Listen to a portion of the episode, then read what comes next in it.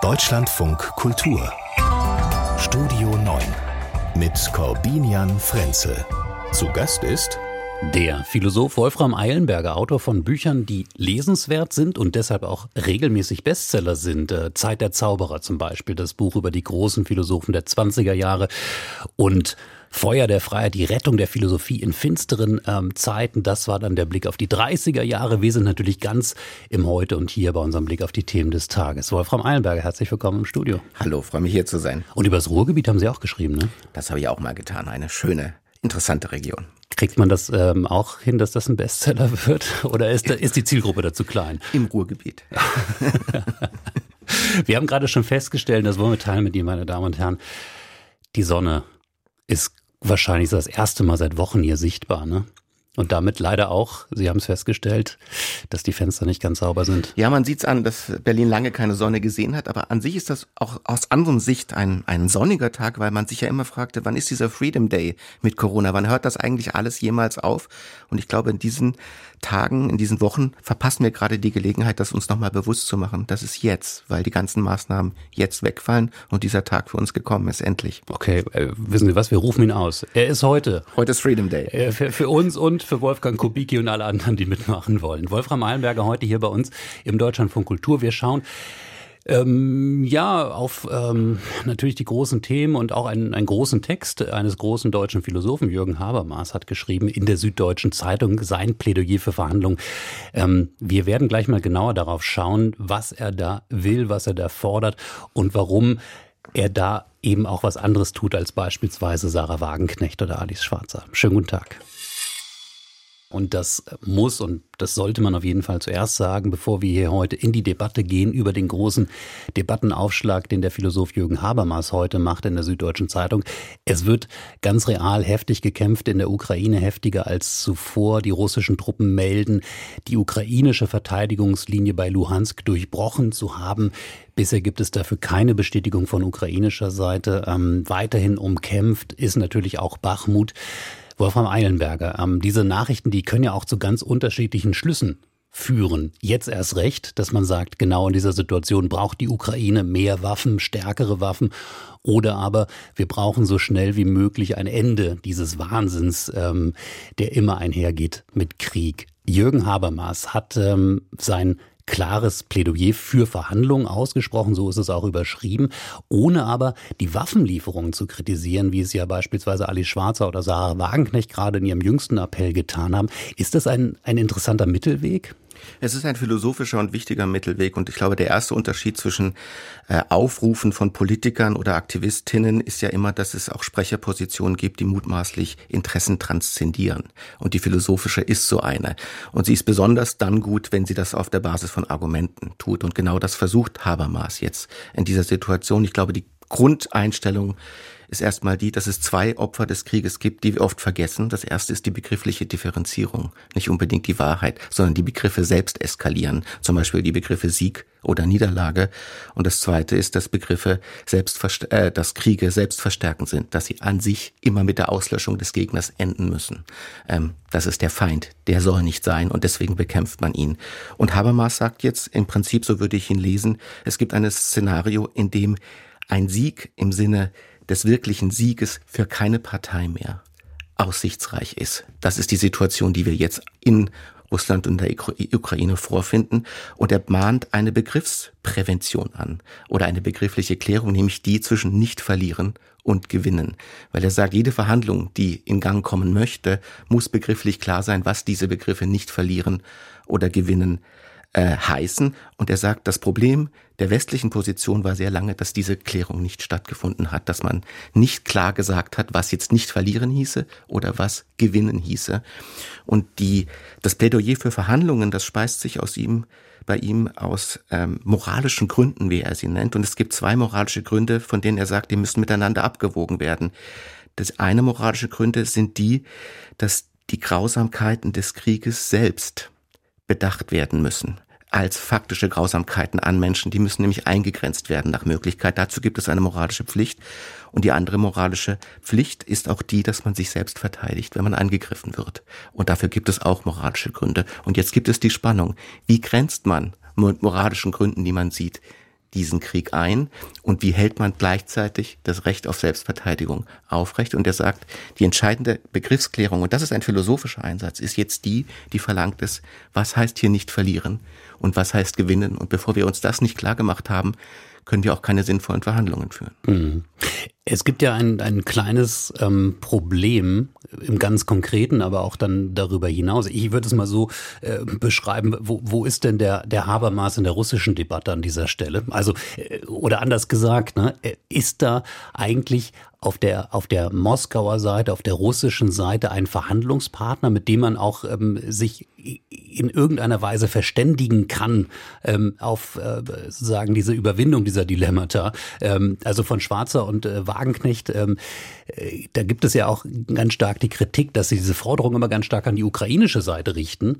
Vielleicht auch in dem Wissen darum, dass man von der russischen Seite eigentlich gar nicht großartig was erwarten kann. Aber es it takes two, ne? normalerweise, normalerweise für, für, für genau diese Forderung, die da ja auch der Habermas nach vorne stellt, Verhandlungen. Ja, aber ich glaube, es gibt die Frage, was sagt denn ein russischer Habermas auf anderer Seite? Erstmal kann es ihn derzeit nicht geben, das ist ein Problem äh, der öffentlichen Lage. Aber natürlich gibt es auch russische Habermaße, die sich gleichermaßen überlegen müssen, was heißt für uns nicht verlieren und was heißt gewinnen. Im Angesicht der Tatsache, und ich glaube, das ist eine Perspektive, die von beiden Kriegsparteien geteilt wird, dass man diesen Krieg im Sinne eines Endsieges äh, der Zerstörung äh, der Ukraine oder aber der Rückeroberung aller Gebiete äh, nicht erreichen wird. Beide Seiten müssen sich das überlegen und nur weil die eine Seite sich nicht reflexionsbereit zeigt, muss es ja nicht heißen, dass die andere diese Reflexion anstrengt. Und ich glaube, es ist sehr wichtig, was Habermas sagt, ähm, dass er sagt, solange wir nicht klar sind, was nicht verlieren und gewinnen heißt, kann man eine Verhandlung aus unserer Seite auch gar nicht sinnvoll führen. Und diese begriffliche Klärung ist wichtig. Das scheint mir der entscheidende philosophische Einsatz bei ihm zu sein. Mhm. Gestern war Sonja Zegri hier zu Gast, äh, an der Stelle, an der Sie jetzt stehen, äh, Korrespondentin der Süddeutschen Zeitung, die auch gerade zurückgekehrt ist von einer ihrer ähm, zahlreichen Ukraine-Recherchereisen. Sie war auch an der Frontlinie, wird übrigens auch von Habermas zitiert in dem Text, ähm, in seiner Beschreibung ähm, ja, ähm, dieser Vergeblichkeit eben auch eine militärische Lösung äh, erzielen zu wollen. Eben also diese, diese Frontkämpfe, die ihn an 1916 erinnern, an, an diesen mhm. Stellungskrieg, der eben letztendlich ja außer Tod und Verderben nichts gebracht hat. Ich fand bei Sonja Zekri äh, interessant ähm, eine Beobachtung, die ich gemacht habe über das Jahr. Eine Frau, die eigentlich immer sehr ähm, zurückhaltend war, auch in dieser Bewertung der Waffenlieferung, ähm, die da eigentlich mittlerweile sehr viel stärker in diesem Sinne argumentiert, also im Sinne derjenigen, die sagen, wir müssen gerade jetzt die Ukraine unterstützen und macht euch keine Illusion bei dem Stichwort Verhandlungen. Und da spiele ich mal einen kleinen Auszug aus dem Gespräch. Es wird nicht besser werden. Und die Ukrainer wiederum wissen ganz genau, und deswegen macht natürlich Zelensky diesen Druck und will jetzt noch mal rausholen, was rauszuholen ist, weil sie wissen, in dem Moment, wo die Ukraine genötigt wird, ähm, mit Russland in Verhandlungen einzutreten, und das ist alles ruhig, sie werden nie wieder eine derartige Solidarität und auch derartige Unterstützung bekommen. Sie haben diese Möglichkeit jetzt, diese Chance und dann guckt die Welt woanders hin. Die Korrespondentin Sonja Zekri gestern bei uns, ähm, mhm. Süddeutsche Zeitung. Wenn Sie das hören, ähm, was denken Sie da? Ich denke, dass die Beobachtung, dass es da ein Zeitfenster der nochmaligen Intensivierung gibt, derzeit, das sich vielleicht bald schließt und dass es eine sehr sensible Phase ist, die kann man nachvollziehen. Aber ich würde auch Habermas Intervention genau innerhalb dieses Zeitfensters äh, deuten, denn er sagt ja, wir brauchen eigentlich erstmal eine Verhandlung vor der Verhandlung und die muss in uns selbst stattfinden, äh, im Sinne von der Westen. Sehr seltsam, er benutzt diese Kategorie vollkommen unironisch und vollkommen ungebrochen. Der Westen muss sich darüber klar werden und äh, ich würde sagen, die beiden schließen sich gar nicht aus. Man muss nur unterscheiden, es gibt strategische Sichtweisen und strategische Argumente und es gibt philosophische Gründe und moralische Gründe. Und das sind zwei Ebenen der Diskussion, die nicht windschief zueinander stehen dürfen, sondern sich miteinander verbinden wollen. Und genau das versucht Habermas in seinem Essay. Mhm. Wobei ja auch die Frage, und das ist ja auch ein, ein Impuls bei ihm, äh, die Frage ist, inwieweit ist das auch eine ukrainische Entscheidung? Das ist ja auch so etwas, was sich in der Rhetorik zumindest festgesetzt hat. Ähm, viele, auch, auch von Regierungen, regierungsoffizieller Seite sagen, es ist die Ukraine, die ukrainische Regierung, Zelensky und seine Leute, die diese Entscheidung treffen, wo Habermas ja sagt, nein, da sind wir mittlerweile alle mit drin. Äh, die Waffenlieferung, die er ja nicht grundsätzlich ablehnt, sogar, man kann es so lesen, sogar befürwortet, die uns, äh, das sagt er ja, letztendlich auch in die Rolle der Mitverantwortung, damit auch der Mitentscheidung bringen. Ja, wiederum, strategisch ist es nicht nur so, dass es die Ukraine selbst entscheidet, denn faktisch sind sie abhängig von den Waffenlieferungen äh, Deutschlands, aber auch insbesondere der USA. Und es ist auch moralisch nicht so, denn wenn man Waffen liefert, ist man für den Verlauf des Krieges selbst mitverantwortlich. Und insofern, und das denke ich, die Zurückweisung, die Habermas in seinem Essay trifft, ist wichtig, immer nur zu sagen, das kann nur die Ukraine selbst entscheiden, ist auch moralphilosophisch keine richtige Denkweise. Das ist keine Position, die sich mit Gründen verteidigen lässt. Mhm. Wobei natürlich, und das ist, das ist das Problem, das moralische Problem, ähm, das wir dann auf den Tisch kriegen, die Gefahr, dass um unseres Friedens willen ähm, wir letztendlich die Ukraine, Teile der Ukraine, Teile der ukrainischen Souveränität drangeben, letztendlich dabei immer mitschwingt. Das ist wahr, dass man sich ein moralisches Argument auch zum rhetorischen Freifahrtschein äh, oder zu einer erwünschten Passivität herumdrehen kann. Aber wenn ein Grund ein guter Grund ist, dann ist er zwar für diesen Missbrauch nicht immun, aber wir können ihn immer noch als solchen erkennen. Und zu sagen, dass es eine Verantwortung, eine genuin moralische Verantwortung gibt, Kriegshandlungen als schrecklichste Handlungen, die Menschen einander antun können, einzugrenzen, in dem Moment, in dem man offenbar partizipiert an diesen Handlungen, das scheint ja doch sehr richtig und bedenkenswert. Und interessant an dieser Intervention ist auch, dass er sagt, in der deutschen Öffentlichkeit gäbe es einen, ich zitiere, bellizistischen Tenor. Ähm, das ist ein sehr starker Vorwurf, es ist auch eine sehr starke These, aber offensichtlich, offensichtlich erscheint ihm das so und ich kann vielleicht sagen, mir erscheint das auch ein bisschen so. Da sind wir bei einem äh, interessanten Aspekt, den ich auch gerne noch mit Ihnen ansprechen würde, also Stichwort deutsche Öffentlichkeit und wie man jeweils auf andere Positionen reagiert. Es gibt ja heute in der Süddeutschen Zeitung ein Begleittext von Kurt Kister, dem langjährigen Chefredakteur der Süddeutschen Zeitung, der ähm, im Prinzip so etwas äh, wie ein, ein, ein äh, wie ordnen Sie das, eine, eine Art Verteidigung oder ein Erklärtext, äh, Erklärtext schreibt, was treibt diesen Mann an, wieso seine Gedanken bis heute im Zeitalter der neoheroischen Empfindsamkeit so wichtig sind. Ich habe das so gelesen, da weiß der erfahrene Journalist Kurt Kister, was dem Jürgen Habermas jetzt passieren kann nach dieser Meinungsäußerung, ähm, dass er dann nämlich genau in diesen Strudel, in diese, in diese Angriffssituation kommt. Wie, wie kann Habermas nur? Und ähm, also in eine Debattenkultur, die vielleicht gar nicht so ähm, gesund ist, wie wir sie gerade erleben. Ja, ich glaube, es ist eine doppelte Verteidigungsgeste. Sie deuten es so, dass äh, Kurt Kister Habermas schützen will. Ich würde eher sagen, Kurt Kister will die Süddeutsche dafür schützen, dass man ihr vorwirft, diesen Essay überhaupt gedruckt zu haben und sich damit allzu stark argumentativ positioniert. Aber wir sehen ja schon, wie schwierig es um eine öffentliche Lage bestellt ist, wenn der Chefredakteur einer Zeitung sich für einen Essay verteidigen muss, den ein Philosoph auf argumentativer Basis entwickelt. Eigentlich sollte da keine Verteidigung nötig sein. Ich kann uns allen diese Nachricht nicht ersparen, ähm, aber es gibt doch eine recht beachtliche Panne bei der Berliner Wiederholungswahl.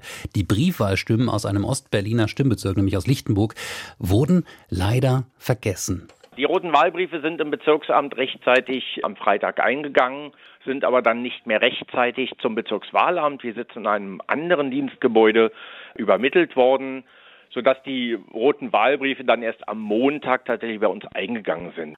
So schildert das der Bezirkswahlleiter Axel Hunger zuständig für Lichtenberg.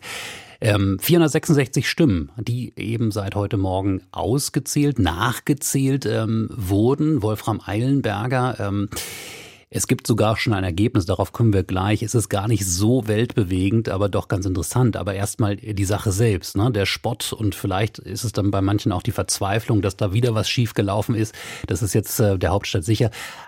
Aber im, im Grunde kann man auch sagen, sowas passiert halt mal bei Wahlen in, und, und kann dann eben auch korrigiert werden.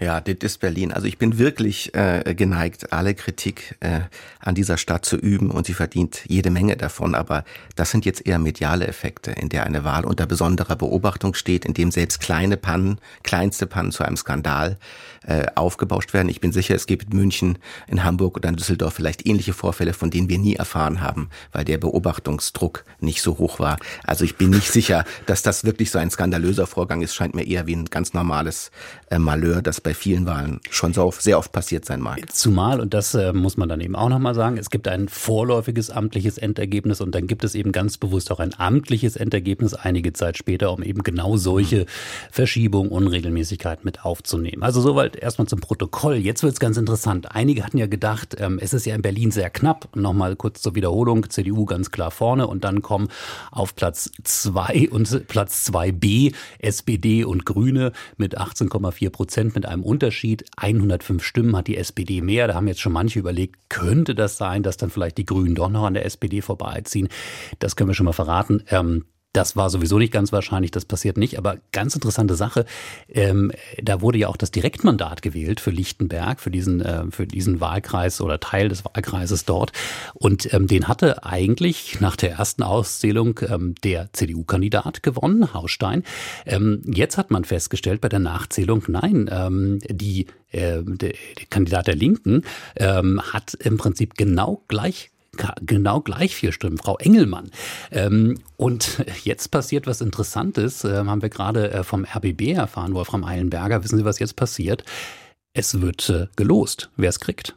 Das finde ich äh, aus philosophischer Sicht interessant, äh, aber auch unbefriedigend. Ich hätte, glaube ich, eine bessere Lösung. Ich würde gerne ein Quiz machen über Berliner und Lichtenberger Geschichte und Politik, äh, Verfasstheit. Die beiden sollen antreten und wer das Quiz gewinnt, ist der Gewinner. Da geht es nach Kenntnis und nicht nach Zufall. Also so eine Art Barquiz. So ist ja. es. Äh, das ist doch sehr beliebt und wegen mir auch mit Publikumsjoker. Das klingt gut. Also ähm, diesen Vorschlag geben wir jetzt mal rein hier in die Berliner Debatten. Ähm, äh, vielleicht findet man so ja auch einen regierenden Bürgermeister, eine regierende Bürgermeisterin Bürgermeisterin. Frau Jarasch und Frau Giffey könnten das übrigens auch machen. Das schien mir auch fairer, als das auf 100 Stimmen zu basieren. Also man sollte einfach jetzt die Kenntnisse der Kandidaten zum ausschlaggebenden Kriterium in dieser sehr verfahrenen Situation machen. Das heißt auch, dass wir dann von der kenntnisreicheren Person regiert würden. Ähm, da hat man ja insgesamt Zweifel, ob das in Berlin überhaupt der Fall sein kann und wird. Wie lang ist die Berliner Friedrichstraße? Nein, äh, lassen wir das. Ähm, äh, interessanter anderer Name, der eingespielt wurde jetzt äh, von der äh, Hauptstadtpresse, ähm, weil Franziska Giffey ja wirklich ziemlich angeschlagen aus dieser ganzen Wahl ähm, herausgegangen ist und man so den Eindruck hat, vielleicht denkt sie selber auch mittlerweile, ich kann mit dem Ergebnis eigentlich nicht regierende Bürgermeisterin bleiben. Die SPD möchte das aber vielleicht nicht gerne drangeben. Kevin Kühnert, haben Sie schon gehört, dieser Name fiel jetzt mhm. als ähm, neuer regierender Bürgermeister. Das Kaninchen, das sich selbst aus dem Zylinder zaubert, ja. also ich habe nicht das Gefühl, dass das eine Idee ist, ähm, die nicht ohne Kevin Kühnert geboren ist und auch nicht ohne Kevin Kühnert in die Medien gespielt wird. Das ist aber eine, zumindest eine einfallsreiche Wolte äh, in dieser Problemlage. Es ist insofern eine äh, interessante Wolte und einfallsreiche Wolte, als dass man ja sagen könnte, ähm, das sagen ja alle Nachwahlbefragungen, also das Wahlergebnis selbst erstmal, aber auch die Nachwahlbefragung im Blick auf die siegreiche CDU an der Stelle, dass ja die Berlinerinnen und Berliner da auch nicht so richtig überzeugt sind, dass das äh, der Kai Wegner jetzt der absolute top regierende Bürgermeister wäre. So diese Lösung von außen oder sagen wir mal halb außen, also dass man sagt, jemand, der nicht mit der Landespolitik bisher befasst ist, ähm, dieses Kaninchen aus dem Hut ist vielleicht ganz interessant, oder? Ich würde sagen, es ist eine hochproblematische Idee, um ernst zu sprechen, ja. weil die Berliner haben Spitzenkandidatin gewählt. Sie haben sie gewählt mit der Idee, dass diese jeweilige Person der äh, Bürgermeister wäre, der Regierende, und jetzt eine Person aus dem Zylinder zu zaubern, die nicht auf den Wahlplakaten war, die faktisch niemand gewählt hat unter dieser Prämisse, scheint mir wirklich auch im Demokratieverständnis nicht vollends unproblematisch. Naja, aber es ist sozusagen ähm, Wahlinterpretation plus, denn die Spitzenkandidaten, die regierende Bürgermeister werden wollen oder bleiben wollen, haben ja zum Beispiel alle ihre Wahlkreise verloren. Äh, das ist ja schon auch ein Statement von Wählerinnen und Wählern. Ne? Zunächst würde ich denken, dass es doch äh, so klar es mittlerweile in unseren Verhältnissen sein kann, einen Wahlauftrag gibt. Äh, der Wahlauftrag liegt bei der Partei, die 28 Prozent hat. Und das ist eine Person, von der sich offenbar eine hinreichende Mehrheit der Berliner vorstellen konnte, dass sie dieses diese Stadt und dieses Land regieren soll. Ähm, da würden mir andere Dinge wirklich unplausibler erscheinen als dies. Ihre Worte klingeln jetzt in den Ohren von Kai Wegner, dem CDU-Spitzenkandidaten. Das sage ich ganz ohne parteipolitische Allianz. Als, als normaler, mündiger Wähler hat man in Berlin ja keine Tränen mehr, die man noch weinen kann. Äh, man geht aber trotzdem zur Wahl. Beamte sind Staatsdiener, sie dienen dem Staat, das ist die hehre Idee. Aber was macht dieser Staat, wenn Beamte ganz klar erkennbar diesen Staat in Frage stellen oder sogar ablehnen? Extremisten, ähm, Reichsbürger zum Beispiel, kann man sich natürlich auch von links vorstellen.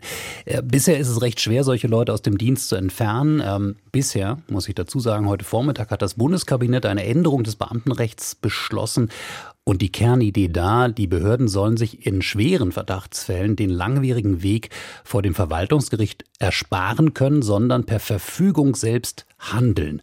Bevor wir darüber sprechen, hat Oliver Neuroth ein paar Stichpunkte zusammengefasst.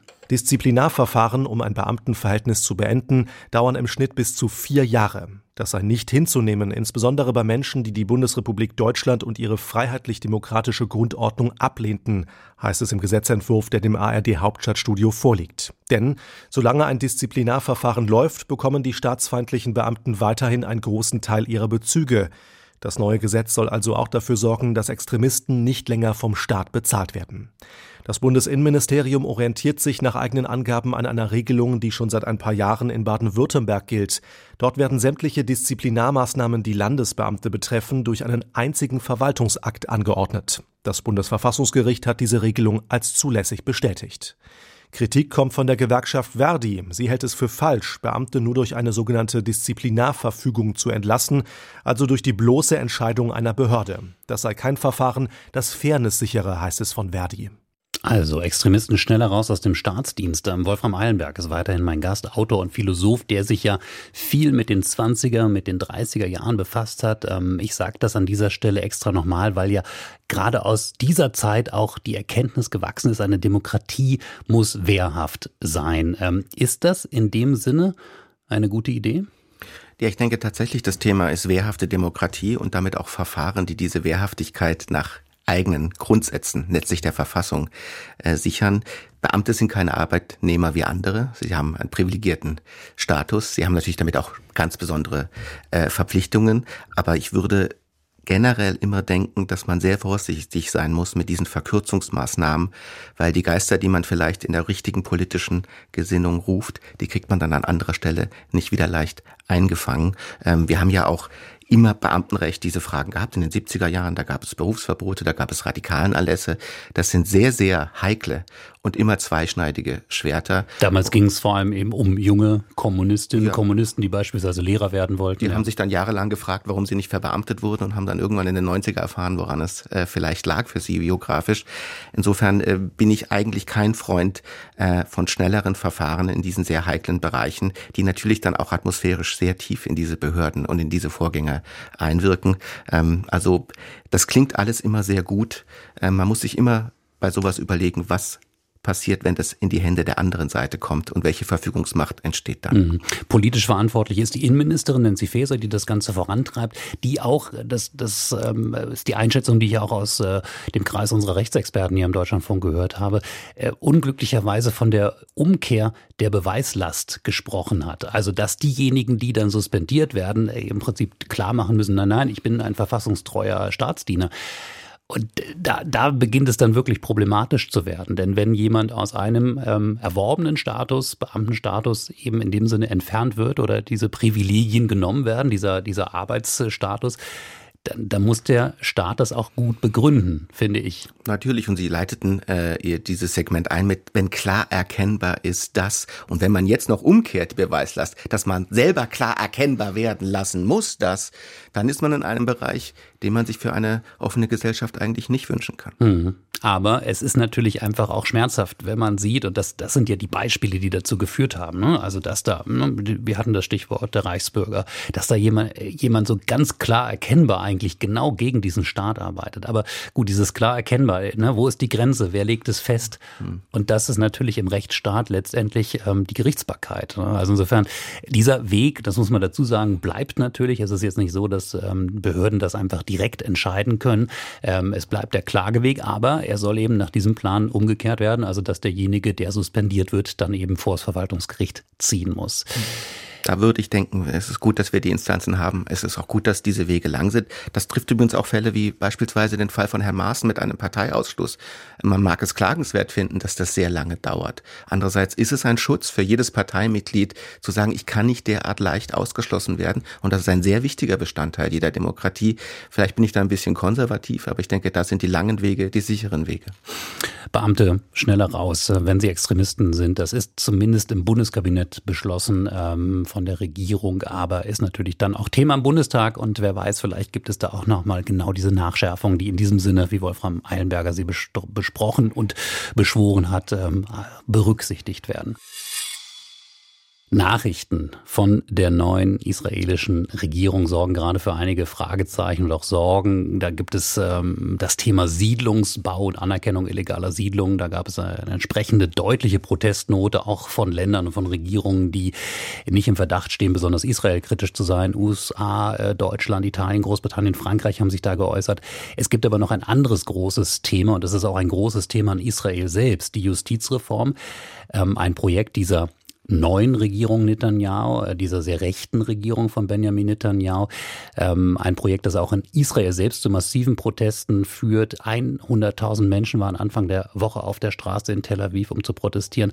Wolfram Eilenberger, ähm, Sie haben uns gesagt, das ist ein wichtiges Thema. Lassen Sie uns drüber reden. Es geht ja vor allem darum, dass die ähm, das oberste Gericht in seiner Rolle, in seiner Bedeutung für die israelische Politik ähm, eingeschränkt werden soll. Ja, ist eine Einschränkung der Gewaltenteilung ähm, und natürlich auch äh, eine Untergrabung von Verfassungsgrundsätzen, äh, die analog etwa in Ungarn oder in Polen angestrebt, in Israel sich derzeit konkret ankündigt, diese Woche wohl auch als Verfahren entschieden werden soll. Und das ist natürlich genau die Frage nach einer wehrhaften Demokratie. Es ist auch die Frage nach Verfassungspatriotismus. Und der Fall des Staates Israel ist eben insofern besonders interessant, als man meint, aus Gründen der Wehrhaftigkeit die Demokratie einschränken zu wollen und den Verfassungspatriotismus im Sinne des Nationalismus einschränkt, nämlich die Verfassung selbst. Das ist also eine sehr verquere und ungute Konstellation, von der ich zumindest das Gefühl habe, dass sie in der deutschen Öffentlichkeit nicht die Aufmerksamkeit erfährt derzeit, die ich eigentlich erwartet hätte. Mhm. Wobei es ja wirklich äh, im Prinzip einfach zu lesen ist, wie Sie beschrieben haben, äh, dieser politische Ansatz, den wir aus Polen kennen, den wir aus Ungarn kennen, also wo mit dem Mehrheitsprinzip ganz stark argumentiert wird und damit im Prinzip die Judikative, die Gerichtsbarkeit, das, was den Rechtsstaat ausmacht, zurückgedrängt wird. Ne? In Israel ist es, muss man vielleicht dazu sagen, ein, ein, ein politisches System, das nur eine Kammer kennt, also nur die Knesset als Parlament, keine zweite Kammer wie ein Bundesrat oder House of Lords, das nochmal irgendwie einschränken könnte im, im Sinne von Checks and Balances. Das heißt, dieses oberste Gericht hat eine ganz wichtige Rolle auch in der israelischen Politik. Absolut zentrale Rolle, ja. Ähm, hat auch insofern schon viele Regierende genervt, muss man dazu sagen. Also gerade auch wenn, ähm, wenn es ähm, Regierungen rechts der Mitte waren, äh, also das, das ist der Hintergrund. Ja, aber ich meine, was, was kann man tun, außer das, den, den, den öffentlichen Protest da eben auch ähm, laut zu halten und zu unterstützen. Weil die, die Mehrheit ist ja offenbar leider eben nicht auf der Seite der Protestierenden. Ja, das ist eben die interessante Frage, äh, wie eine Demokratie sich im Sinne der Mehrheit selbst abschaffen kann, mündigerweise oder nicht. Äh, und wenn ich sage, es gibt Verfassungspatriotismus in Deutschland, deuten wir das als etwas, in dem der Patriotismus sich über die Verfassung selbst definiert. Äh, und man würde in Deutschland nicht eine Demonstration haben, in der Leute für die Verfassung auf die Straße gehen und Deutschlandfahnen wehen. Das Interessante, was in Israel passiert, die ganze Bewegung, die zur Rettung der Verfassung auf die Straße geht, haben alle Israel-Flaggen. Und was sie eigentlich sagen wollen, ist, wir wollen Israel als demokratischen Staat bewahren und nicht nur als Staat bewahren. Während die nationalistischen Lager eigentlich argumentieren, wir wollen Israel bewahren und das können wir unter den derzeitigen Verfassungseinschränkungen nicht. So das rhetorische Argument. Also eine sehr interessante, verquere Situation, in der man wirklich die Situation hat, dass ein Volk sich auf Mehrheitsbasis nur dann als wehrhaft empfinden kann, wenn es die Demokratie selbst in einer Weise einschränkt, die sie faktisch untergräbt. Mhm. Man sieht auch da wieder die Problematik von Politikern, die nicht gehen können, nicht gehen wollen. Benjamin Netanyahu mit seiner, mit seiner Rückkehr ähm, an die politische Spitze des Landes, der, der Mann, der das Land ja jetzt insgesamt länger regiert als irgendein anderer Premier, selbst als die, die wichtigen Anfangspremiers ähm, ähm, der israelischen Republik. Und man sieht der Preis, den er für diesen Machterhalt zahlt, wird immer höher oder den das Land zahlt letztendlich, weil er eben politische Kräfte mit integrieren muss, die ihn politisch immer weiter äh, weg von der Mitte treiben. In besonderer Komplikation in diesem Fall, da Herr Netanyahu wohl reine Überlebensinteressen daran hat, dass die Justiz eingeschränkt wird, weil sie ihn mit einem Verfahren verfolgt, das so plausibel ist, dass ihm eine Verurteilung droht, ähm, sofern das Verfahren weiterläuft. Das heißt, es ist noch eine besonders ungünstige Konstellation, in der man persönliche politische Interessen mit denen der Staatsverfasstheit vermengt. Und Freunde in Israel, ich sprach letzte Woche mit jemandem, der, mit dem war ich eher essen, die sind nicht nur besorgt, die sind in einem roten Alarmmodus und sie sagen, wir machen Generalstreik. Wenn wir jetzt nicht einschreiten, verlieren wir unser Land. Und da habe ich eben das Gefühl, diese Sensibilisierung, die ist in der deutschen Öffentlichkeit so noch nicht angekommen.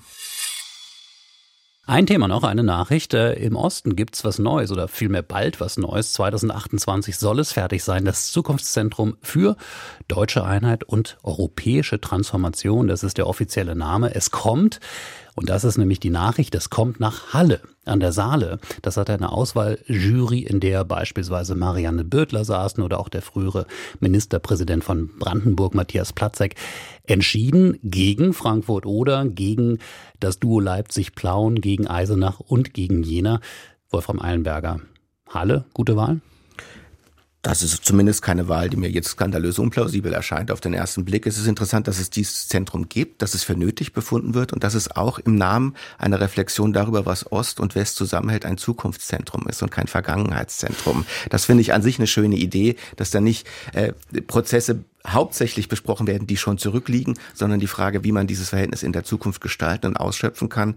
Und wir sprachen ja gerade jetzt über die Ukraine und Mitteleuropa. Es ist schon so, dass wir uns über diesen Raum mehr verständigen müssen, auch perspektivisch neue Ideen dafür entwickeln müssen. Und ich glaube, so ist dieses Zentrum ja auch angelegt, dass es nicht nur auf Ostdeutschland geht, sondern das, was die Osteuropäer Mitteleuropa nennen und was wir Osteuropa nennen. ich muss nur kurz schmunzeln, weil als Sie dieses, dieses, äh, diese Begriffe äh, Zukunft, dieses Begriff CRISPR Zukunftszentrum so ge, gefeiert haben, dass ich dachte, na gut, im Moment ist es halt vor allem noch ein Versprechen. Aber wir können ja mal hören, was das Versprechen ähm, alles umfasst. Judith Enders war bei unserem Gespräch im Deutschlandfunk Kultur. Sie ist Kommissionsmitglied ähm, der Kommission 30 Jahre friedliche Revolution, die sich also genau darum Gedanken gemacht hat und hatte es so beschrieben. Es geht halt darum, auch bürgerschaftliches Engagement, Kunst, Kultur, Forschung und politisches Erinnern ineinander zu verweben. Also man muss es sich wirklich ein bisschen aufregend vorstellen, diese Dinge miteinander in Beziehung zu setzen. Da haben wir hingeschaut nach Danzig, aber es gibt nicht so wahnsinnig viele Vorbilder, weil dieses interdisziplinäre, transdisziplinäre Denken, das ist keine Gewohnheit, die man so hat. Man denkt immer, das eine ist Museum, das andere ist Forschung, das nächste ist Kunstwerkstatt, das übernächste ist Jugendbegegnungszentrum. Das alles in eins zu denken. Also alles in eins denken. Ja. Ich bin ja immer froh, wenn überhaupt gedacht wird. Das muss nicht unbedingt in eins sein. Und manchmal ist das auch gar nicht förderlich fürs Denken. Aber da haben wir doch alle die richtigen Wörter gehört. Interdisziplinär, transdisziplinär. Also kritisch gesagt, das sind die Buzzwords äh, neuer Institutionen. Um, um Fördergelder zu kriegen. Was dabei rauskommt, da schauen wir mal. Ja, äh, man kann natürlich die Frage stellen, ähm, 30 Jahre, gut 30 Jahre nach den friedlichen Revolutionen, kommt das irgendwie auch reichlich spät, also so ein bisschen nachgelagert. Ich habe manchmal das Gefühl, wir, wir sind ja auch jetzt, was diese Wendezeit angeht, in so einer ähm, Historisierungsphase, die, die auch nicht mehr so weh tut, weil weil es so schön weit weg ist. Also die Wunden sind, die können wir jetzt beschreiben, ähm, weil sie nicht mehr so schmerzen. Ja, aber das sind in den Erinnerungs- und Aufarbeitungsprozesse ja normale Dynamiken, dass da erst nach Jahrzehnten etwas aus der Latenz geholt werden kann, um es dann zu besprechen. Insofern finde ich aber wirklich wichtig, mir wäre es wichtig, um, um das überhaupt wohlheißen zu können, dass es ein Zukunftszentrum bleibt und nicht eine explizite Aufarbeitungsagentur wird, sondern eine Gestaltungsagentur äh, für eine Zukunft, ähm, die sicher auch neu gedacht werden muss. Mhm. Man muss aufpassen bei diesen Geschichten. Ne? Ich habe jetzt ein ach, ich weiß gar nicht, ob ich es so offen benennen soll. Doch, ich tue es. Ähm, am Berliner Hauptbahnhof gibt es ein Gebäude, das nennt sich Futurium. Mhm. Also da steckt die Zukunft äh, schon im Namen, ähm, etwas versteckt, aber doch klar. Und das ist eine ziemliche Hülse, wenn ich das mal so sagen darf. Also die Gefahr, dass man da irgendwie, es gibt ja so diesen, diesen Gedanken des, des Bilbao des Ostens, dass da jetzt geschaffen werden soll, ja. Also, äh, dass man sozusagen so ein Landmark, so etwas ja. schafft, was auch Touristen anzieht. Und da würde man sagen, das ist ja selbst schon eine wahnsinnig darf ich mal sagen, westliche Denke. Äh, und wenn Herr Platzek sagt, und ich zitiere ihn hier, es soll so eine ähm, ähm, Marker sein wie das Guggenheim in Bilbao, dann zeigt man schon eigentlich, dass dieses Zentrum, das sich auf Mittel- und Osteuropa beziehen würde, in einer westlichen Repräsentationslogik sich befindet. Also wer so redet, hat, glaube ich, schon von Anfang an nochmal Grund, darüber nachzudenken, was er sich eigentlich erhofft. Das ist Wolfram Eilenberg. Also wir werden es ähm, beobachten. 2028 ist auch ambitioniert, weil es muss jetzt erstmal ein äh, Wettbewerb stattfinden, was das Gebäude, also was die Architektur angeht. Und dann muss es natürlich auch noch gebaut werden.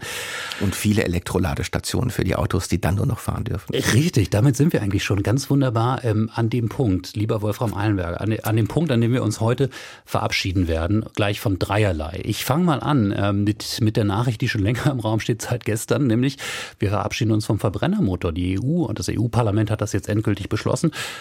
Tränen bei Ihnen?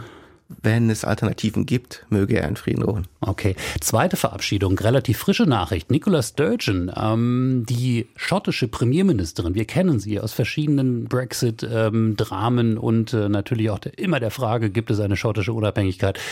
Sie hat jetzt gesagt, es reicht, ähm, ich gehe. Sie hat ihren Rücktritt angekündigt vor wenigen Minuten. Ja, dieser Entlastungsrücktritt aus Überforderung, der ist bei Politikern jetzt äh, beliebter. Ich glaube, Ratzinger hat da irgendwie einen Trend gesetzt, der sich jetzt über die Welt ausbreitet. okay, seien ja noch viele Jahre beschieden. Ähm, und die letzte Verabschiedung, die ich jetzt vornehmen muss, die gilt ihn. Ah, Wolfram Eilenberger. Sehr Ganz traurig. Und den Berliner Winter, den verabschieden wir auch in dieser schönen okay, Sonne. Alles klar, das ist Verabschiedung Nummer vier. Wolfram Eilenberger, ganz herzlichen Dank für Ihre Zeit heute. War meine Freude.